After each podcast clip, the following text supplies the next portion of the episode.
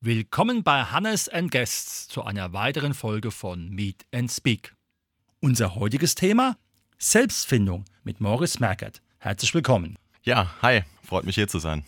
Maurice, wie bist du zu dieser Thematik gekommen? Mhm, ja, spannende Frage. Ähm, das war mir jetzt schon so ungefähr fünf, fünfeinhalb Jahre her. Ich hatte damals mein Abi gemacht und ähm, ja, mir ging es um, ums kurz zu machen, danach relativ mies habe mich irgendwie so gefragt, ja, ähm, wo der Sinn des Lebens ist und äh, wo ich selbst hin will. Und natürlich äh, ist das so ein Alter, wo man dann beginnt, sich die Frage zu stellen, was will ich vielleicht beruflich machen und und und. Äh, man, man sieht so ein bisschen in die Welt hinaus. Ja, ich habe so in dem normalen Rollenmodell, sage ich mal, nicht mehr so viel Sinn gesehen. Und auch das, was man mir in der Schule erklärt hat, hat äh, mich auch irgendwie nie so wirklich erfüllen können oder zufriedenstellen können. Und ähm, das war dann so der Anfang, wo ich begonnen habe, irgendwie das erste Mal auch zu lesen. Nicht, weil ich es musste, sondern wirklich, weil ich äh, mich dafür interessiert habe für diese Themen. Das heißt, es ging dann so wirklich um äh, Selbstfindung, ein großes Wort, werden wir vielleicht gleich noch ein bisschen aufschlüsseln. Die Frage, wer bin ich, hat mich beschäftigt, was will ich hier? Und dann damals das Glück, äh, mit einigen coolen Leuten in Kontakt zu kommen, äh, wo ich das erste Mal gemerkt habe, okay, die Welt ist eben doch ein bisschen mehr oder vielleicht ein bisschen tiefer, als ich das bisher in dem noch recht jungen Alter so erfahren durfte. Und ähm, das war damals der Startschuss, warum ich mich dann bis heute wirklich mit den Themen auseinandergesetzt habe. Hast du da spezielle Fortbildung gemacht oder Kurse, um einen anderen Horizont zu gewinnen? Oder ist vielleicht durch die Meditation dir einiges zugefallen? Mhm. Sowohl als auch. Also ähm, es war damals so, dass ich begonnen habe, ja, mich natürlich so ein bisschen ausprobieren. Ich habe äh, Kampfkunst ausprobiert. Erstmal so eine eher externe, das heißt äh, Muay Thai war das gewesen, was äh, ja eher schon so ein bisschen auf ja, äußere Kampfkunst, sage ich mal, äh, geht. Und ähm, habe dann aber auch Tai Chi für mich entdeckt, was ich bis heute praktiziere. Habe da auch einen ganz tollen Lehrer in Koblenz, dem ich da auch äh, ja einiges zu verdanken habe sozusagen. Und ähm, das hat mich maßgeblich dann auch äh, hin zur Meditation geführt, ist ja klar. Das heißt, diese fernöstlichen Kampfkünste ähm, arbeiten ja sehr, sehr viele dann auch im Inneren. Das sind innere Kampfkünste. Und, ähm, da bin ich dann auch das erste Mal über die Meditation gestoßen. Und ja, das war eine, eine, Reise, die auch bis heute anhält. Das heißt, wie du das jetzt gesagt hast, äh, wenn man dann beginnt, wirklich mal nach innen zu fühlen, einfach mal still zu werden und äh, nicht immer etwas tun zu müssen, beginnt halt eben auf einmal ein ganz eigener Prozess. Und ähm, das ist auch das, was ich heute sozusagen ja bei anderen äh, initiiere. Es ist ja oft so, wenn man mal innehält in sich, dass natürlich auch negative Gedanken und Gefühle kommen. Sind die für eine Meditation sinnvoll oder schiebt man diese dann wieder besser beiseite, gedanklich zumindest? Mhm, auch eine spannende Frage, weil äh, jeder, der natürlich damit anfängt, wird äh, merken, dass man viel, viel mehr denkt, als man das vielleicht bisher vermutet hat. Das heißt, ähm, ja, sind mega, mega, mega viele Gedanken, die den ganzen Tag äh, meistens in so einer Art Autopilotenschleife immer wieder kommen. Das heißt, äh, wenn man dann das erste Mal beginnt, meinetwegen jeden Tag 20 Minuten still einfach mal da zu sitzen und nach innen zu hören, ist das Erste, was man merkt, die Gedanken. Und es ist bei den meisten so, das ist auch ganz normal, dass diese Gedanken am Anfang wirklich, ja, total destruktiv sind. Das heißt, äh, oft total sinnlos. Und natürlich ist das die erste Hürde, die es zu meistern gilt. Das heißt, dass man realisiert, okay, da sind zwar Gedanken in mir, aber ich bin es jetzt sozusagen, der diese Gedanken beobachtet. Das heißt, ich kann sie ja nicht sein. So, und das ist wirklich so der erste Schritt in eine, in eine andere Art der Selbstwahrnehmung, wo ich wirklich beginne, meine Gedanken zu beobachten, ohne mich damit zu identifizieren. Und das ist wirklich so das, was die, die erste Hürde wirklich darstellt. Aber wenn man die mal genommen hat, ähm, dann merkt man auf einmal, okay, man ist viel mehr als nur die Gedanken. Und ja, dann ist die Selbsterkenntnis, sage ich mal, äh, gestartet.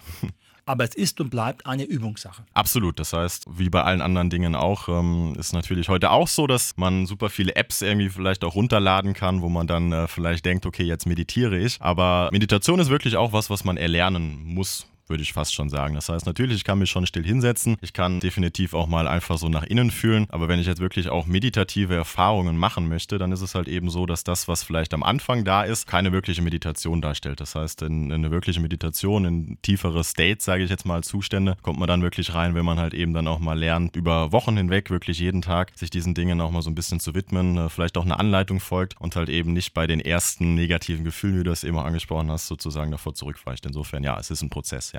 Mhm. Und die Frage ist natürlich, wenn ich in so eine Meditation reingehe, ist es natürlich schlecht, wenn ich aus einer Stresssituation komme. Absolut, das merken die meisten auch. Das heißt, ähm, bei mir ist es dann auch so, dass, wie gesagt, ich, ich arbeite jetzt auch schon seit längerer Zeit eben so aktiv mit Leuten zusammen, die ich sozusagen begleite. Und ähm, da ist es definitiv so, dass am Anfang ja viele dann realisieren, dass halt eben das, was ich den ganzen Tag über mache, halt eben auch meinen Zustand beeinflusst. Das heißt, wenn ich jetzt meinetwegen abends äh, noch zwei Stunden mich vors Fernsehen lege und danach versuche zu meditieren, werde ich relativ schnell feststellen, ähm, ja, dass das dann erstmal bestimmt eine halbe Stunde braucht, um überhaupt diese aufgenommenen Bilder aus dem Fernsehen zu verarbeiten. Man merkt dann auf einmal auch, dass halt eben aus so kleineren Entscheidungen, das heißt, wenn ich jetzt zum Beispiel tagsüber auf irgendeine Banalität aggressiv reagiere, ähm, dass ich dann halt eben auf einmal aus meiner inneren Mitte rausgeworfen werde. Und das, das geht natürlich dann Hand in Hand mit der Meditation, dass man halt eben auch im Alltag vor allen Dingen lernt, halt eben wachsamer, achtsamer zu sein und zu realisieren, okay, was beeinflusst mich? Wo kann ich jetzt vielleicht neu reagieren, wo ich vielleicht vorher aus meiner Mitte rausgefallen bin? So, und ähm, das ist halt eben dann auch ein ganz, ganz spannender Prozess, weil man halt eben diese Zusammenhänge merkt und man, man lernt dann halt eben nicht aus irgendwelchen Büchern oder aus irgendwelchen YouTube-Videos, sondern man lernt wirklich aus eigener Erfahrung. Und ja, das ist natürlich auch ganz, ganz spannend.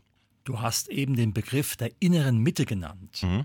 Kannst du ihn vielleicht mal erläutern, wie man ihn fassen kann? Ja, innere Mitte ist natürlich auch ein Wort, was viele von uns vielleicht heute immer mal wieder benutzen, ohne vielleicht so richtig zu wissen, was es eigentlich ist. Das heißt, wenn man sich jetzt unser Menschsein anschaut, ist es so, dass wir aus gewissermaßen drei Ebenen zusammengesetzt sind. Wir haben verschiedene Seinsaspekte. Auf der einen Seite ist das das rein körperliche, das rein physische. Auf der anderen Seite haben wir das emotionale, was jetzt vielleicht so im Herzraum anzusiedeln wäre. Und dann oben im Kopf haben wir das mentale. Das heißt, das, was man rationales Denken vielleicht nennen könnte. So, und es ist so, dass sich alle drei Seinsaspekte, das ist jetzt natürlich ein vereinfacht gesprochen, dass sich die alle ja gegenseitig beeinflussen. Das heißt, wenn ich jetzt zum Beispiel körperlich, das hat vielleicht jeder schon mal gemerkt, wenn er Ohrenschmerzen hat oder so, äh, wenn er körperlichen Schmerz hat, dann ist es so, dass äh, man auf einmal dann auch ganz andere Gedanken hat. Alles dreht sich nur noch um den Schmerz. Andererseits ist es aber auch so, wenn man jetzt vielleicht eine Woche super, super negative Gedanken hat, weil er irgendwas bedrückt, ist auf einmal der Körper auch irgendwie in einer ganz anderen Haltung, er ist verschlossen und wiederum auch so bei Emotionen. Das heißt, wenn jetzt irgendwie meine Freundin Schluss gemacht habe, äh, überträgt sich das natürlich auch direkt auf meine Gedanken, auch auf meinen Körper. Mir,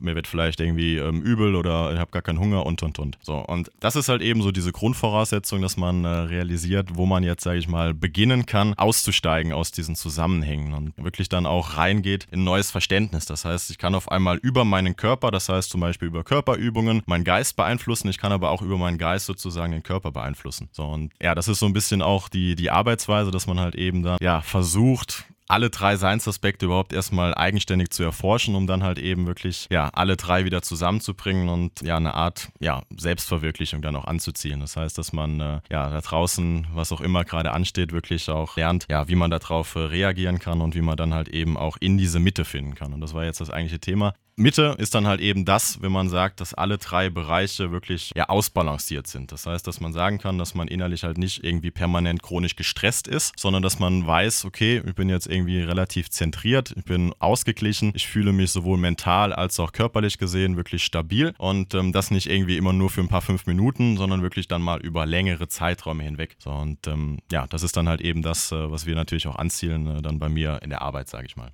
Mhm. Du hattest eben von Bewegungsformen gesprochen. Ich selbst mache ja stilles Qigong, vielleicht weil es mhm. auch bequemer ist. Ja ist es so, dass es erstmal sehr schwierig ist, über die Form der Bewegung dann zur Entspannung zu kommen. Wie lange dauert so ein Prozess, wenn du so jemand begleitest? Mhm. Es geht relativ schnell. Das heißt, du hast jetzt auch von stillen, in Anführungsstrichen, Bewegungen gesprochen. Das heißt, ähm, es ist tatsächlich so, dass ich auch viel mit der sogenannten stehenden Säule arbeite. Das heißt, ähm, das ist eine, eine Körperposition, die jeder machen kann. Und das ist eben so das ganz, ganz Spannende. Das heißt, äh, wenn man sich jetzt überlegt, äh, dass jeder oder fast jeder, natürlich gibt Ausnahmen, aber fast jeder eben noch seine zwei Beine zur Verfügung hat, ist eigentlich das, äh, man machen muss am Anfang, überhaupt erstmal sich still hinzustellen und zu realisieren, dass wenn ich jetzt, sage ich mal, äußerlich einfach mal still stehen bleibe, meine Aufmerksamkeit nach innen lenke, dass ich auf einmal merke, okay, ich kann wirklich über meinen Geist also über meine Aufmerksamkeit, verschiedene Körperteile entspannen. Das heißt, da muss jetzt kein Masseur ran, da muss jetzt kein Physiotherapeut unbedingt dran, sondern ich kann wirklich lernen, dass ich meine Aufmerksamkeit jetzt zum Beispiel in die Beine lenke. Nach und nach werden sich die Beine entspannen, wenn ich das denn möchte. So, und das ist halt eben so ein ganz, ganz spannender Aspekt, dass wir halt eben dann nach und nach realisieren, die Energie, die sonst halt eben permanent nach außen geflossen ist, fließt jetzt auf einmal nach innen. Und ich kann jetzt wirklich lernen, wie ich jetzt wirklich innerlich Blockaden abbauen kann. Ich kann lernen, wie ich halt eben da, wo ich bisher innerlich zugemacht habe, mich sozusagen verkrampft habe, wie ich dann offen bleiben kann, entspannen kann. Und das ist wirklich so, dass wenn die äußeren Bewegungen erstmal so ein bisschen reduziert werden, werden die inneren Bewegungen viel, viel spürbarer. Und das ist dann wirklich so, dass halt eben Geist und Körper miteinander verschmelzen. Und ähm, das ist bei mir eben auch so mit das Erste, was man halt eben lernt. Und das geht dann natürlich irgendwann aber auch über in fließendere Bewegungen. Das heißt, äh,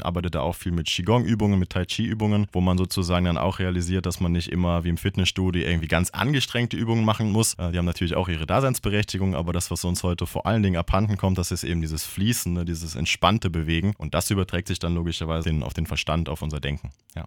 Besteht auch die Möglichkeit, dass, wenn du das mit jemandem gemeinsam machst, sich Energie von dir auf ihn dass Energie von dir auf ihn überspringt, dass er sozusagen durch das gemeinsame Üben auch mehr zur Ruhe kommst. Absolut. Zur Ruhe, zur Ruhe kommt. Ja, absolut. Es ist tatsächlich so. Das heißt, ähm, auch das, man muss ja immer aufpassen, was man heute sagt, dass man nicht direkt in irgendeine esoterische, ähm, ja, spirituelle Ecke abgedrängt wird. Wobei sich das ja auch immer mehr am Lösen ist. Aber es ist ja trotzdem noch so, dass man vielleicht vor gewissen Themen eben Respekt hat. Und gerade wenn man jetzt von Energie spricht, ähm, ist ja für viele erstmal, ja, das ist ein ungewohntes Themengebiet. Das heißt, wenn ich zum Arzt gehe, ähm, ist das noch alles sehr, sehr rein physisch gesehen. Das ist alles sehr schulmedizinisch. Und äh, wenn man sich dann so ein bisschen öffnet für zum Beispiel das Fernöstliche, da ist es dann tatsächlich so, dass man das erstmal realisiert, okay, in mir gibt es wirklich eine Lebensenergie. Das heißt, äh, im Fernöstlichen wird die Qi genannt, ist im Prinzip das, was alle Vorgänge im Körper auch ermöglicht. Natürlich ist es dann auch so, zum Beispiel jetzt durch so eine stille Stehen-Praxis oder auch durch die Meditation, dass man nach und nach eine Bindung, das heißt eine Aufmerksamkeit für diese Energie im Körper entwickelt und dass man diese Energie wahrzunehmen beginnt. Und das ist ein ganz, ganz spannender Prozess, ähm, der sich dann natürlich auch nach und nach überträgt, wenn man das jetzt zum Beispiel ähm, mal im Freundeskreis ausprobiert oder halt eben auf einem Retreat, auf einem Seminar oder wie jetzt bei mir in einem Coaching, realisiert man halt eben dann auch, dass halt eben äh, vielleicht unbewusst schon vorher, aber jetzt halt eben bewusst, man wahrnimmt, dass andere Menschen einen auch permanent schon beeinflussen. Das heißt, man muss es noch nicht mal bewusst wahrnehmen, sondern man kann auch einfach mal reflektieren, je nachdem, mit welchen Menschen ich mich jetzt großenteils umgebe, nehme ich vielleicht gewisse Verhaltensmuster, gewisse Gedankenmuster, gewisse Gefühle auch an. Und so ist es dann halt eben auch, dass man das sich bewusst zunutze machen kann. Das heißt, wenn man sich einen Lehrer aussucht oder jemanden, wo man merkt, okay, da möchte ich vielleicht was von lernen, dann überträgt sich diese Energie erstmal vielleicht rein eher gedanklich, irgendwann aber dann tatsächlich auch wirklich von dieser Qi-Energie. Das heißt, ähm, da gibt es auch zum Beispiel in China oder, oder in anderen äh, fernöstlichen Ländern ist es ja auch ganz normal, dass da halt eben auch viel zum Beispiel mit Handauflegen gearbeitet wird oder mit, mit anderen Techniken, wo man dann halt eben schon früher, schon seit Jahrhunderten weiß halt eben, dass man diese Energie dann auch von Mensch zu Mensch übertragen kann. Sowohl positiv jetzt wirklich zum Heilen oder zum Energieübertragen, als auch eher negativ, destruktiv in einem Kampf, äh, zum Beispiel zur Selbstverteidigung. Welche Dinge bietest du in deinem Coaching für potenzielle Kunden, Kundinnen an?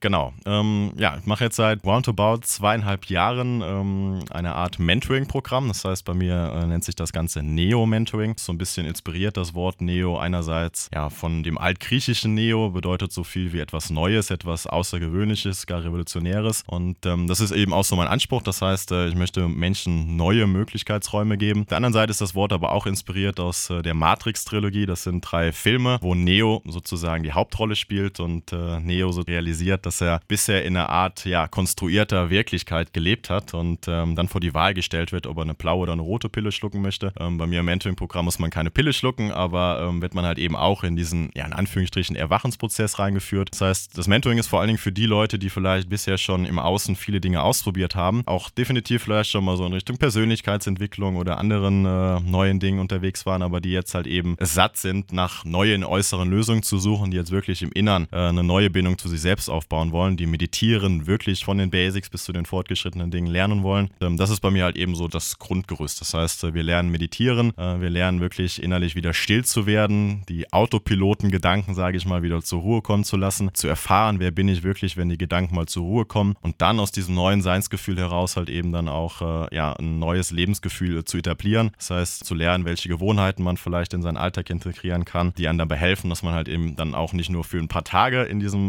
neuen Zustand verweilt, verweilt, sondern halt eben, dass er auch wirklich ja, zu einem neuen Seinsgefühl eben äh, heranwächst. Und ähm, dazu nutze ich dann halt eben die verschiedensten Methoden. Ein bisschen haben wir schon kennengelernt, das heißt aus dem Qigong, aus dem Tai Chi-Bereich ähm, bin ich da maßgeblich inspiriert, aber halt eben auch wirklich ganz klassisch, äh, das heißt so rein äh, psychologisch gesehen, wirklich auch so ein bisschen was Mindset angeht, was Glaubenssätze angeht. Aber wie gesagt, der Fokus, der liegt wirklich auf diesem inneren Erkennen, äh, wer man wirklich ist.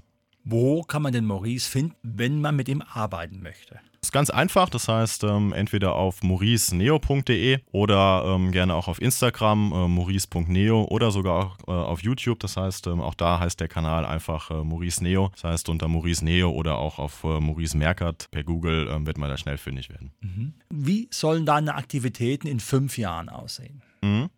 Ja, ich habe natürlich auch äh, schon ein paar größere Pläne, sage ich mal. Das heißt einfach, weil ich äh, jetzt auch in den letzten zweieinhalb Jahren merken durfte, dass das, was ich da mache, dass das, was ich da lernen durfte, halt eben wirklich auch Leben verändern kann. Das heißt, ähm, ich habe jetzt äh, roundabout so jetzt mit um den 30 Leuten in den vergangenen zweieinhalb Jahren arbeiten dürfen und habe dadurch jetzt halt eben auch schon viele, viele Rückmeldungen bekommen und merke einfach, dass es manchmal gar nicht so kompliziert ist, dass es einfach nur diesen Entschluss braucht und vielleicht auch so ein bisschen Begleitung. Das heißt, ja, in den nächsten fünf Jahren, um das jetzt mal so zeitlich zu spinnen, will ich auf jeden Fall meine Reichweite natürlich nochmal deutlich vergrößert haben, möchte einfach auch ja, Leuten eine Einladung geben. Das heißt, das ist so ein bisschen mein Anspruch, dass man nicht mehr so in diesen Schubladen denkt, dass man sagt, entweder bin ich jetzt weltlich erfolgreich oder, sage ich mal, spirituell äh, unterwegs, sondern dass man realisiert, hey, wir leben sowohl hier in dieser physischen, materiellen Welt als auch in dieser spirituellen Welt. Das heißt, wir können beides miteinander verbinden. Und das ist so mein Anspruch, dass ich in den nächsten fünf Jahren halt eben da mich so ein bisschen etabliert habe, halt eben auch vielleicht noch mit anderen coolen Leuten zusammenarbeiten kann, dass wir da sozusagen eine Möglichkeit für alle, auch jungen, aber gerne auch ältere Menschen bieten, wo man dann halt eben beide Welten endlich lernt miteinander zu verbinden und nicht mehr so in diesen Widersprüchen lebt und denkt. Ja, Maurice, vielen Dank für diesen Ausflug in die Selbstfindung. Das war heute unser Thema Selbstfindung mit Maurice Merkert. Herzlichen Dank. Ja, vielen Dank auch. Vielen Dank für die Einladung und dir auch alles Gute.